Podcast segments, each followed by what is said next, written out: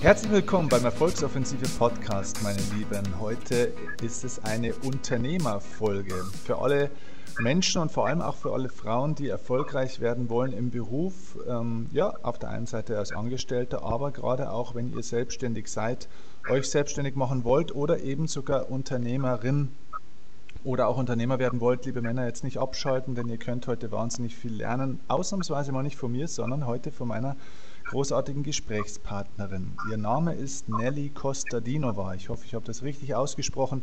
Nelly ist eine gebürtige Bulgarin und extrem erfolgreiche Geschäftsfrau. Sie beschäftigt sich seit vielen Jahren mit dem, ja, ich glaube, wichtigsten Verbindungsglied, das es zwischen Menschen gibt. Das ist natürlich die Sprache. Sie ist in Köln gestartet und hat dort einen Übersetzer- und Dolmetscher-Service aufgebaut. Der heißt Lingua World und gehört zu den ja, erfolgreichsten und führenden Anbietern in ganz Deutschland. Und mittlerweile ist Lingua World zu einem wirklich internationalen agierenden Unternehmen geworden, in zweistelligen Millionenbereich Umsätze. Lingua World hat heute 18 Filialen äh, weltweit auf zwei Kontinenten und Standorte in Deutschland, Großbritannien, Südafrika und auch ganz neu habe ich gehört dabei Ruanda auch. Und mit einem riesigen Netzwerk aus über 10.000 Übersetzerinnen und Übersetzern baut Nelly jetzt Brücken in über 180 Sprachen und Dialekten von Afrikaans bis Zulu. Unfassbar. Also Nelly, erstmal herzlichen Glückwunsch und herzlichen Dank auch, dass du da bist und dir die Zeit nimmst äh, beim Erfolgsoffensive Podcast.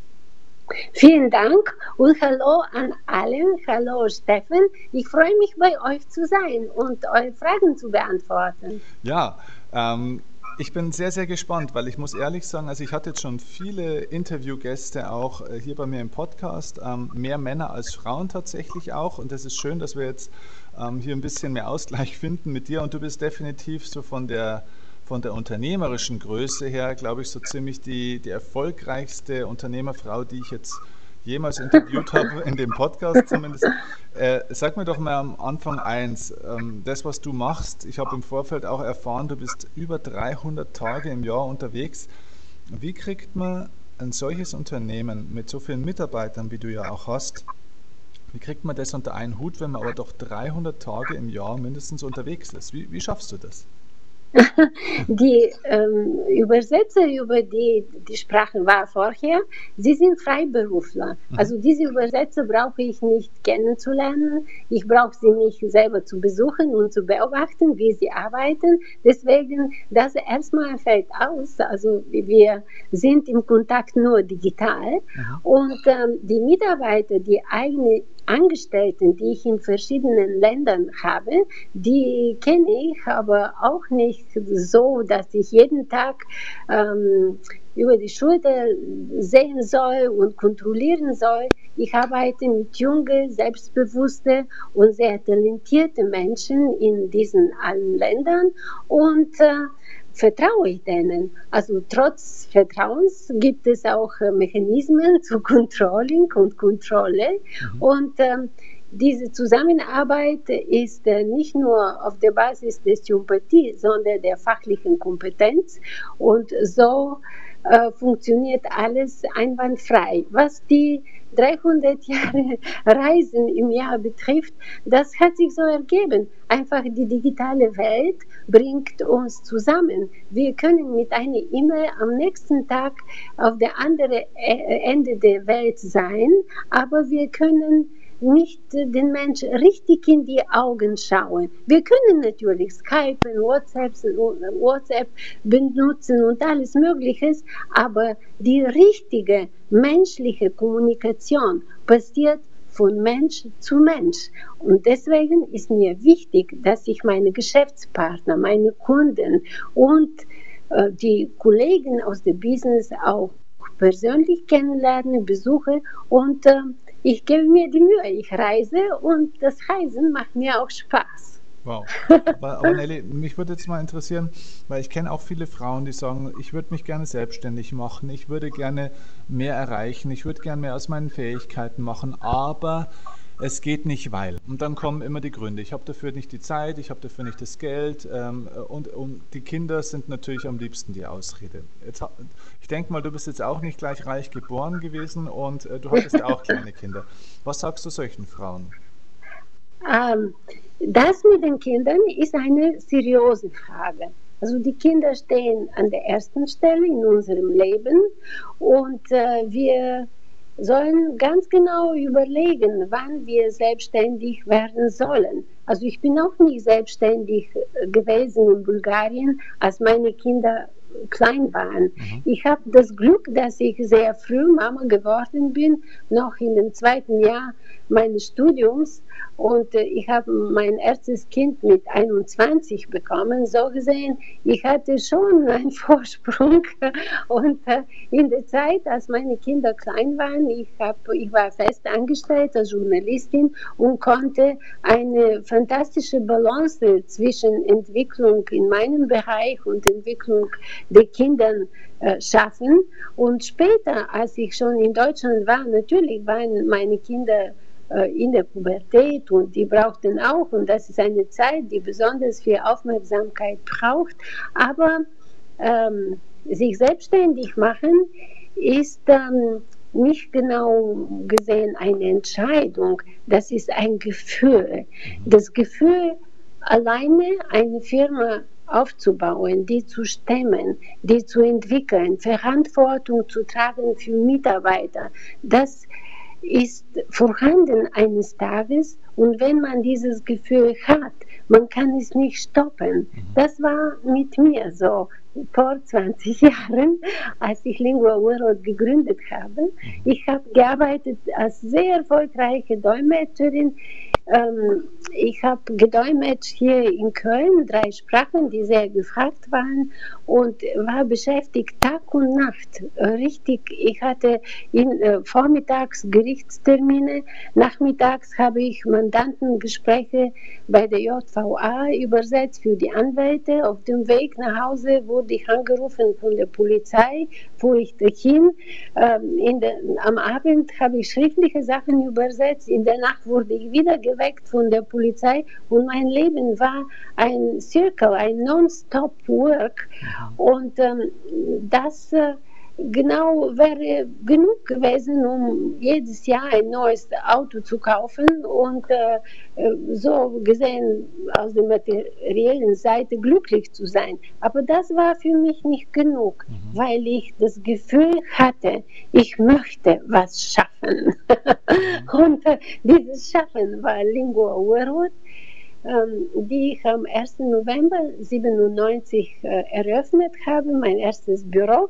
Und lustigerweise war das ein äh, Raum, in dem Lampen ausgestellt wurden. Das war ein Ausstellungsraum für Lampen. Ich bin reingekommen als Untermieterin von dem Aussteller, damit ich mit niedrigen Kosten beginnen kann. Mhm.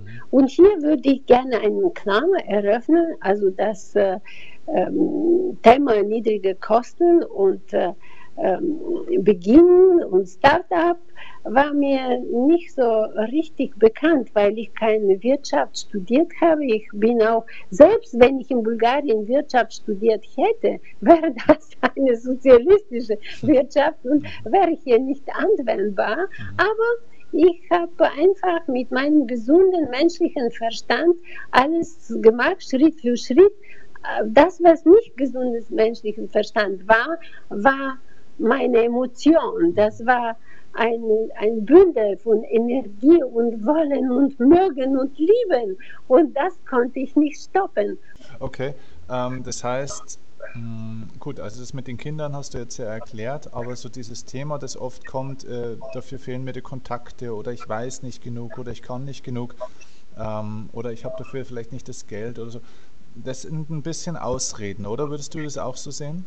Also diese Menschen, die einen Grund haben, um nicht gerade selbstständig zu werden, sind in meinen Augen nicht so weit gekommen. Wie ich sagte, das Gefühl, ich möchte selbstständig sein, das Gefühl kann man nicht stoppen. Wenn die Ausreden so sehen, also so verschiedene Argumentationen kommen, dann ist das äh, ein Grund zu sagen, nein, ich bin nicht der Typ, um selbstständig zu sein. Weil die Selbstständigkeit ist nicht nur Creme de la Creme, das ist schon verbunden mit extremen mit unangenehmen Situationen, mit Konflikten, wenn, sie, wenn man es so sehen kann, auch. Und man muss einfach im Klaren mit sich selbst sein. Möchte ich denn mir das alles antun oder nicht? Mhm. Und bin ich denn geeignet? Also ich würde nicht verurteilen Menschen, die sagen, nein, ich möchte nicht selbstständig sein. Ich, ich habe selber einen Mann, der mit 17 äh, Beamter geworden ist, weil er sich selbst so besser gefühlt hatte. Und bis heute ist er so viele Jahre an meiner Seite und kann gar nicht verstehen, wie man so risikobereit mit dem Leben umgehen kann. Mhm. Wir sind zum Glück alle Menschen unterschiedlich. Und ich würde diese, die, die sich wünschen, selbstständig zu sein, würde ich unterstützen. Aber sobald sie beginnen mit den Argumenten, dann würde ich dann auch raten, suchen Sie sich einen sicheren Job, um glücklicher zu sein. Im Endeffekt im Leben geht es uns allen darum, glücklich zu sein. Mhm, mhm, ja, okay. Ähm, liebst du es nach wie vor zu lernen oder sagst du, ne, irgendwann hat man auch mal genug gelernt, dann ist es mal, ist es mal vorbei auch? Lernen muss man immer. besonders in der digitalen Zeit. Mhm. Wir haben gar keine andere Alternative. Ich lerne sehr viel, ich habe viel studiert in meinem Leben und äh, eine Besonderheit äh, in meinem Beruf war, in meiner Zeit als Selbstständige war, dass ich sehr viel weiter gelernt habe, sogar Sachen ausprobiert habe, die ich nicht wusste, durch die theoretischen Kenntnisse, die ich mir selber eingeeignet habe. Ich habe sehr viel gelernt und äh, mich vorbereitet, bevor ich etwas angefangen habe und danach, als ich gesagt habe, das, das werde ich jetzt hier umsetzen, dann war ich sicher. Also nur Abenteuerlust, nur Amateur sein ist nicht genug. Wir brauchen die wissenschaftliche Vorbereitung und die Basis, das Fundament, ja. auf der etwas weiter stehen soll. Ja, ja, mhm. okay. Du hast äh, vorhin was Schönes gesagt. Du hast gesagt, nur Geld verdienen ist nicht alles. Es geht auch darum, das Geld dann richtig zu investieren. Hast du für dich da eine Regel, wie investierst du das Geld richtig? Ich meine jetzt äh, gar nicht so das Geld für die Firma nur, sondern auch, ich meine, du verdienst ja natürlich auch äh, gutes Geld und so soll es ja auch sein. Wie, wie, investierst du dein Geld? Also ich meine jetzt nicht in welche Immobilie oder Aktie, sondern hast du eine Regel für dich, was du mit dem Geld machst, wie du das verteilst? Also ich denke nicht so viel nach, weil ich äh, eigentlich in meinem Leben jetzt sehr präsent meine Firma habe. Mhm. Und äh, die Firma bedeutet äh, Innovationen. Die Innovationen kosten Geld. Und der Rest, äh, was in meinem Leben privat passiert, ist äh, mein Leben auch für die Firma, für meine Familie. Und äh, ich bin nicht so ähm, buchhalterisch sehr fixiert auf meine, auf meine private Investitionen. Also mir ist wichtig, dass äh, ich äh, durch äh, die Gewinne der Firma die Firma weiterentwickeln kann mhm. und dass äh, alle Menschen, die in meiner Umgebung sind, richtig bezahlt werden. Zum Beispiel wäre es sehr unangenehm, wenn mich Mitarbeiter verlassen würden, weil ich mich nicht gekümmert habe um deren Gehälter. Mhm. Das wäre dumm, das würde ich nicht erlauben. Ich achte genauso auf äh, mein eigenes Geld, auf dass meine Mitarbeiter gut bezahlt werden und dass sie ähm, gerecht behandelt und auch finanziell behandelt werden. Mhm. Die Situation mit Frauen, die weniger verdienen als Männer, ist mir unbekannt, weil ich wahrscheinlich eine Frau bin. Weil in meinem Unternehmen äh, sind in den Führungspositionen Frauen und Männer. Ich mache gar keinen Unterschied. Ich persönlich liebe die Hetero-Gesellschaften, in denen Frauen und Männer zusammenarbeiten. Und ähm, ja, was die Investitionen betrifft, äh, ist das kein großes Thema für mich privat, sondern eher für meine Firma. Mhm, mh. Kannst du als Frau erklären, warum so viele Frauen mit dem Thema Geld so Schwierigkeiten haben? Also jetzt nicht, dass sie zu wenig verdienen, sondern dass sie auch oftmals total gut sind in der Sache. Sie haben außergewöhnlich gutes Wissen, eine tolle Fähigkeit, die Energie, ähm, aber sie, sie tun sich schwer, sich dafür auch entsprechend bezahlen zu lassen. Sie verkaufen sich unter Wert. Hast du als Frau da eine Erklärung dafür? Ja, die Frauen sind bescheiden und das ist ein Fehler. Ja. Man soll nicht bescheiden sein. Man muss sich nicht schämen zu sagen, I want more. Ja. Ja. Das ist so einfach. Und äh, äh, es ist schon legitim, sich selbst zu schätzen. Zum Beispiel heute in meiner Telefonkonferenz am Ende des Quartals habe ich an meine alle Filialleiter äh, die Frage gestellt, äh, wann haben Sie sich toll empfunden in diesem Quartal? Weil ich deren Selbstbewusstsein entwickeln möchte, dass sie sich selbst beobachten und sich selbst mögen bei der Arbeit. Und alle fantastische Frauen haben, Filialleiterinnen haben mir erzählt eine Geschichte, in der sie gesagt haben, hey, an dieser Stelle war ich toll. Mhm. Und das ist mir auch sehr wichtig, dass die Menschen sich selbst auch äh, zeigen wollen, über ihre Erfolge sprechen können und nicht nur warten wie in den alten Zeiten, dass jemand sie lobt. Ich kann sie nur loben, wenn sie mir vermitteln, mhm. was sie toll gemacht haben. Ansonsten sehe ich das nicht. Mhm. Und das ist in,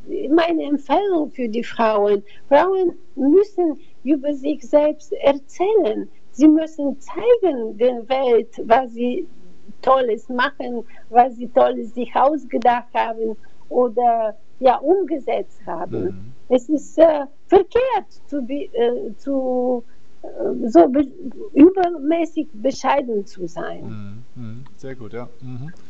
Was denkst du, können Frauen von Männern am besten lernen? Oh, ich habe von den Männern sehr viel gelernt. Mhm. ich mochte sehr äh, beobachten, wie die Männer verhandeln. Die Männer verhandeln mit einer Lässigkeit, mit einem lockeren Gefühl, wie sie gar keine Angst hätten, ob sie gewinnen oder verlieren werden. Sie, alle wir Menschen wollen gewinnen, wenn wir in einer Verhandlung uns befinden. Aber die Frauen zeigen das. Also ich würde den Frauen sagen, versucht das zu verstecken und guckt dir die, den Mann an, der das macht und äh, macht es nach. Einfach, ich habe zum Beispiel in Holland sehr viel über Verhandeln gelernt. Die Holländer sagen, Handel ist Sport.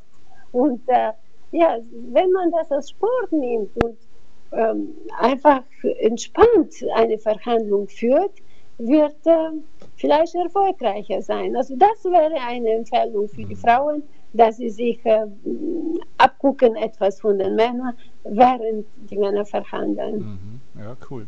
Und was können andererseits aus deiner Erfahrung Männer von Frauen lernen? Die Männer können unsere Emotionalität beobachten, weil wir anders selbst anders führen.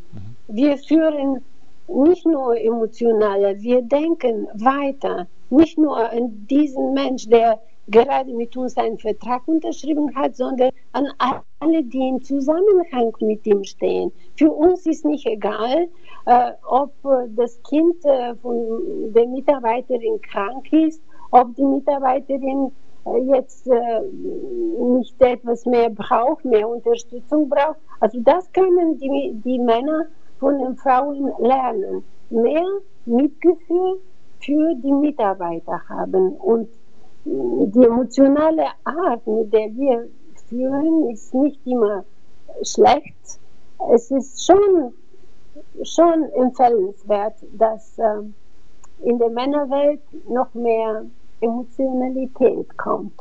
Denkst du, dass das was ist, was in den nächsten Jahren äh, stärker werden wird? Weil auf der einen Seite haben wir ja jetzt momentan diese Digitalisierung, wo alles ja immer technischer wird, wo viele Berufe mit Sicherheit in den nächsten 10 bis 15 Jahren auch wegfallen werden, die es nicht mehr gibt. Das heißt, der Faktor Mensch wird ja da ein bisschen oder ist ja in Konkurrenz da auch zur, zur Technik ein Stück weit.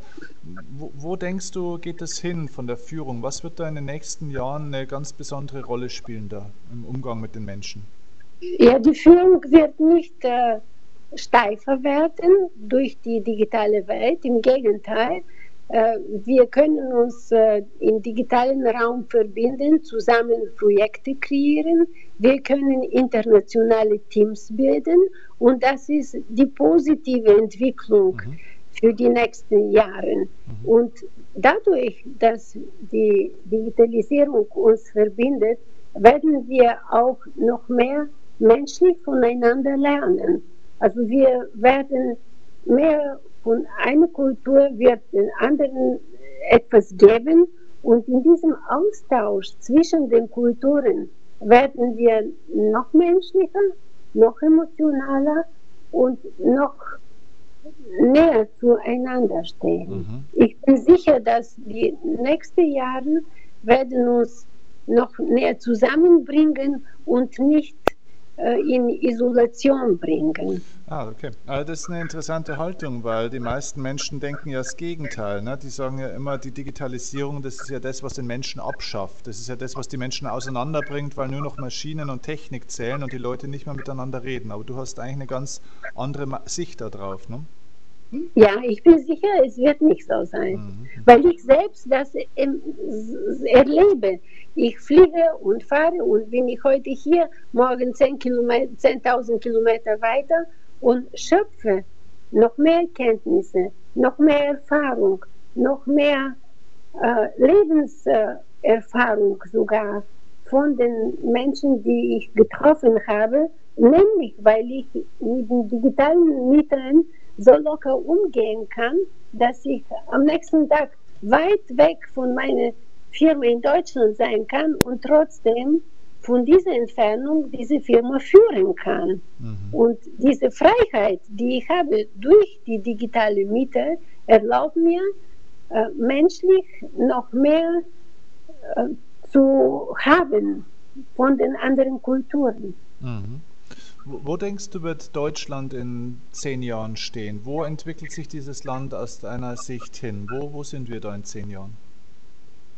Also wir werden noch mehr Autos produzieren, wir werden uns weiterentwickeln und noch mehr unsere Maßstäbe für Qualität entwickeln, weil das genau ist äh, der Bedarf, der die zum Beispiel afrikanische Länder äh, haben es ist in Afrika für mich sehr interessant, die Tatsache, dass sobald jemand erfahren hat, dass meine Firma aus Deutschland kommt, möchte äh, von mir meine qualitätsvolle Leistung bekommen, weil das ist, was die Menschen an Deutschland schätzen. Und Deutschland wird weiter durch die Zusammenarbeit, die sich entwickeln würde, sehr stark durch die Digitalisierung, wird die Maßstäbe für Qualität weiterbringen in verschiedenen Ländern und Brücken aufbauen, die für die anderen Länder von Vorteil sein werden. Mhm. Muss Deutschland aufpassen, dass es nicht auch von ein paar Ländern überholt wird? Also ich meine, du siehst ja wahnsinnig viele Länder, du kommst weltweit rum. Welche Länder sind auf der Überholspur momentan, die, da wo man in den nächsten Jahren vieles erwarten kann und hören wird, da wo Deutschland auch Natürlich Schritt halten muss? Ja, Entschuldigung. Natürlich die asiatischen Länder, mhm. aber wir können nicht mehr sagen, die Qualität ist in China nicht gut. Mhm. Die Qualität in China verbessert sich jeden Tag. Und das ist, was wir auch lernen sollen, vielleicht von den anderen Ländern. Unsere Ansprüche an Qualität sind hoch, aber manchmal sind unsere, ist unser Tempo langsamer.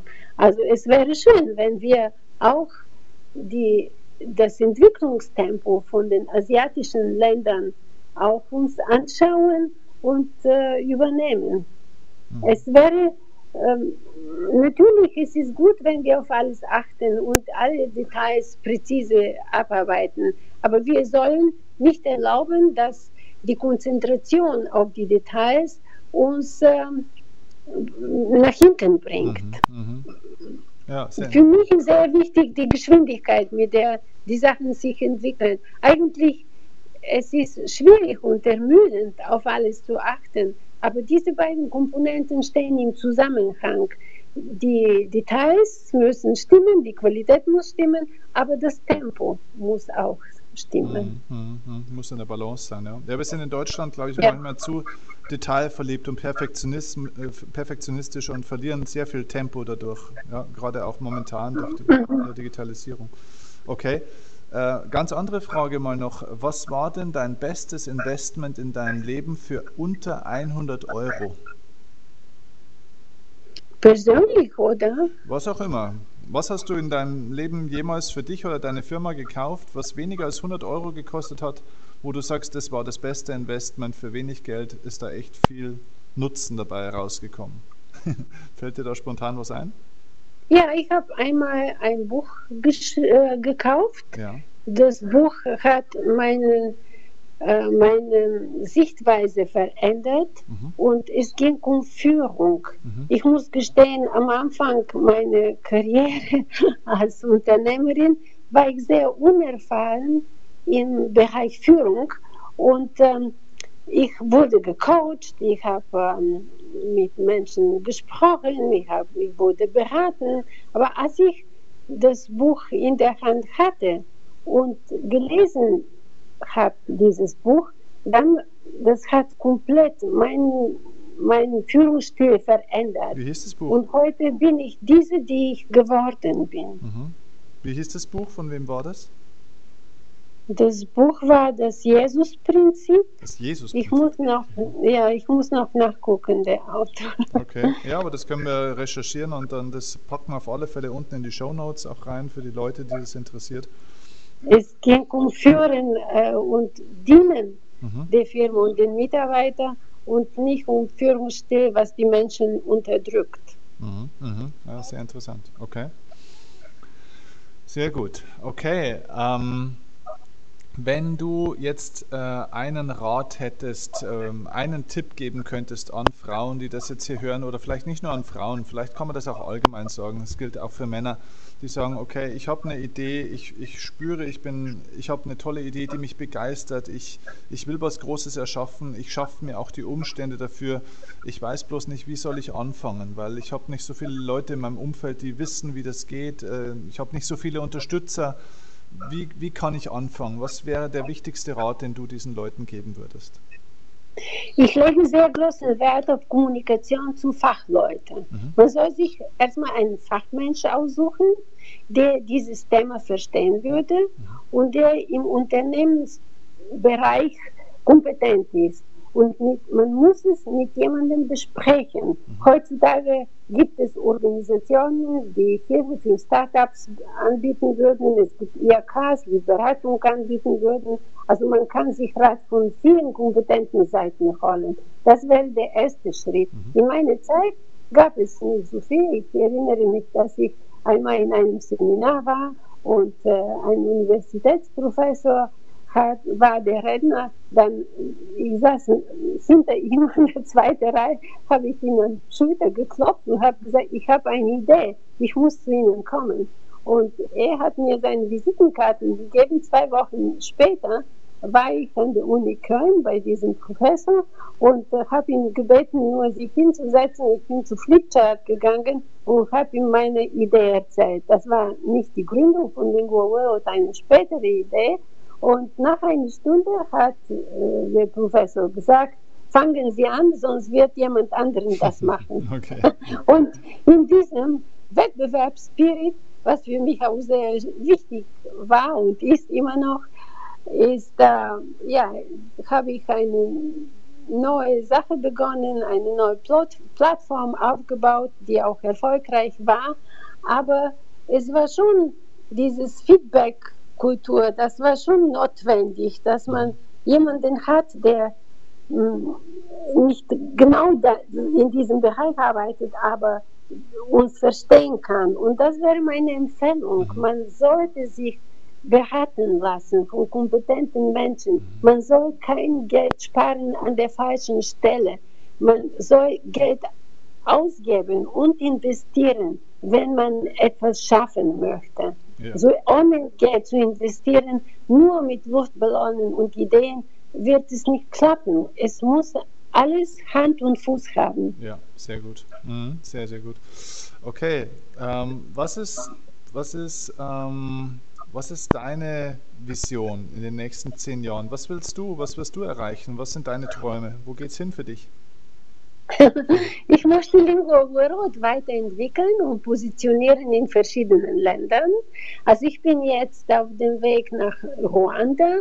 Ruanda hat mich fasziniert mit äh, dem Bewusstsein der Menschen über Wirtschaft, über äh, Lebenskultur, über Werte im Leben. Ich habe ähm, das Land kennengelernt, sehr viele Sachen einstudiert und werde, habe schon angefangen zu arbeiten dran, werde bald in Ruanda ein Büro haben. Ich habe meine erste Angestellte schon mhm.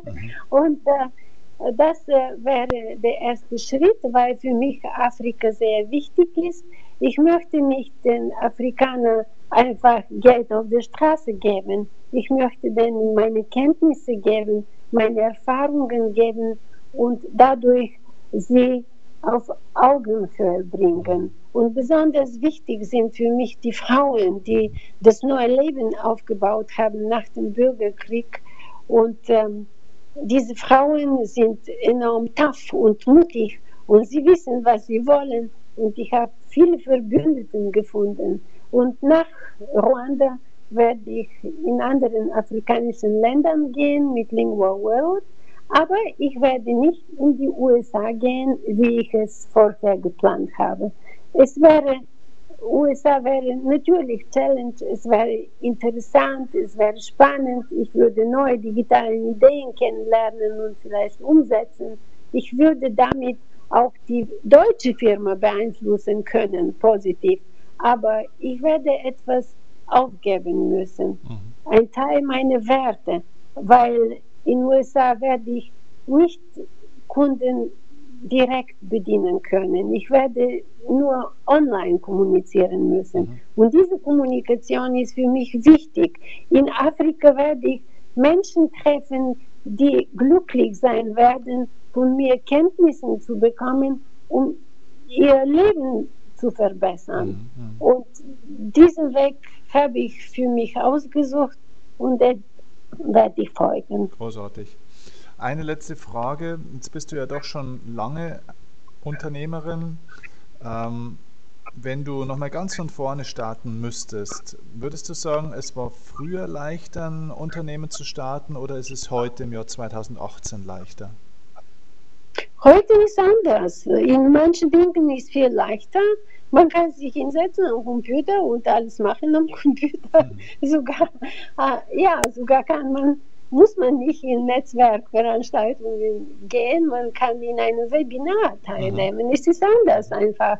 Und früher musste man einfach abends weg von zu Hause zu Netzwerken, zu Kommunikation, zu Beratung, zu alles. Also es war diese physische Anstrengung mehr, mhm. jetzt ist etwas weniger, aber alles ist genauso schön. Wie wenn ich damals die Mitte von heute äh, gehabt hätte, wäre wahrscheinlich einen leichteren Weg für mich.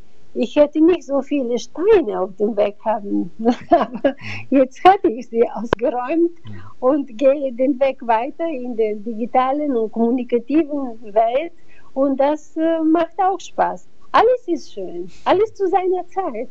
Sehr schön. Großartig.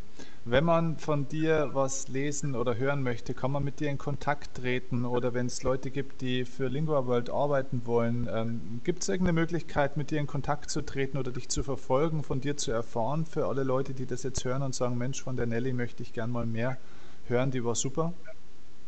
Ja, ich führe ein äh, Facebook-Profil. Ich habe äh, auch eine Webseite Auf der Webseite ist meine E-Mail-Adresse geschrieben. Ich kann sie auch jetzt mitteilen. Mhm. Es ist mein Familienname Kostadinova mit V geschrieben, dann at, dann lingua-world.de mhm. Und äh, man kann mir auch eine E-Mail schicken. Ich bin immer offen für neue Kontakte, für neue Menschen und freue mich, wenn jemand eine Idee hat. Ich war Mentorin und bin Mentorin schon jahrelang für junge Menschen, für junge Studentinnen, für Mütter, die nach der ähm, Elternzeit zurück zur Arbeit gehen möchten und bin bereit und offen, jedem einen Rat zu geben und wenn ich kann, auch zu helfen. Sehr schön, super. Werden wir alles verlinken. Du bist, finde ich, ein sehr, sehr, sehr großes Vorbild für erstens viele Frauen und zweitens auch für viele Männer, die davon, also ich glaube, der Podcast war die perfekte Werbung, wie viel vor allem auch Männer von Frauen lernen können. Finde ich sehr toll. Vielen Dank. Danke dir für die Zeit. Es war ganz, ganz schön mit dir. Vielen Dank. Danke und tschüss. Tag und Nacht, ganz egal wohin uns dieser Weg auch. Mit dir wage ich den ersten Schritt, nur mit dir komm ich an. Geh ich zu weit, dann gehst du mit, weil uns nichts halten kann. Khi